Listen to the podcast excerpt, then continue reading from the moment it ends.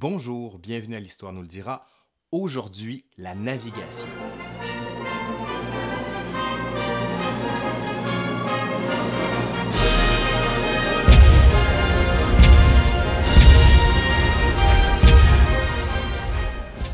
On dit souvent que Jacques Cartier est le premier explorateur à avoir été mandaté par la couronne française pour découvrir l'Amérique.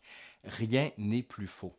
Il y en a eu un avant lui, Giovanni da Verrazzano, un Italien, hein, comme on s'en doute. Et même avant Verrazzano, il y a eu des pêcheurs basques et bretons qui sont venus ici, mais tout ça ne donne aucun droit territoriaux, ni même aucune connaissance scientifique à la France. Au début des années 1520, le contexte commence à changer. On le sait qu'avec Magellan et Elcano, dorénavant, il y a une route qui permet de relier l'Europe à l'Asie. Et on s'interroge de plus en plus avec la publication des récits de voyage.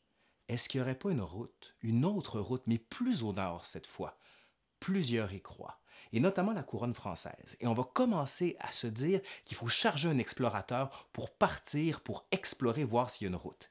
Et les meilleurs explorateurs à l'époque, ben, ce sont les Italiens, parce qu'on est en pleine renaissance italienne. Et Verrazzano, lui, bien qu'on connaisse peu de choses de son histoire, on le sait qu'il vient de Florence. Florence, c'est le haut lieu de la cosmographie, l'endroit où on fait les plus belles cartes, où les connaissances scientifiques sont à la fine pointe de la technologie. Donc, Verrazzano arrive et propose ses services. Verrazzano est chargé par François Ier pour trouver nos routes vers le nord. Et en 1523, ce sont des banquiers lyonnais qui vont financer l'expédition. On retarde sans arrêt le départ, mais finalement en janvier 1524, on est prêt, on fait voile, et quelques semaines plus tard, le 1er mars 1524, on touche terre à Cape Fear, actuellement en Caroline du Nord. Verrazzano va peu à peu remonter toute la côte nord, et il va arriver dans un endroit qu'il trouve magnifique. Il va l'appeler l'Arcadie ou l'Acadie, en raison de la beauté des arbres. Ça se trouve actuellement en Nouvelle-Écosse et au Nouveau-Brunswick. Sauf qu'il ne trouve pas de route qui permette d'entrer dans le continent. Il retourne donc en France. Il présente tout ce qu'il a fait au roi de France, qui lui s'en désintéresse complètement. Verrazzano va repartir en 1528 dans une seconde expédition. Il va aller au Brésil, en Caroline, mais malheureusement, il va être fait prisonnier, il va être fait tuer et, dit-on, il aurait été mangé par des cannibales.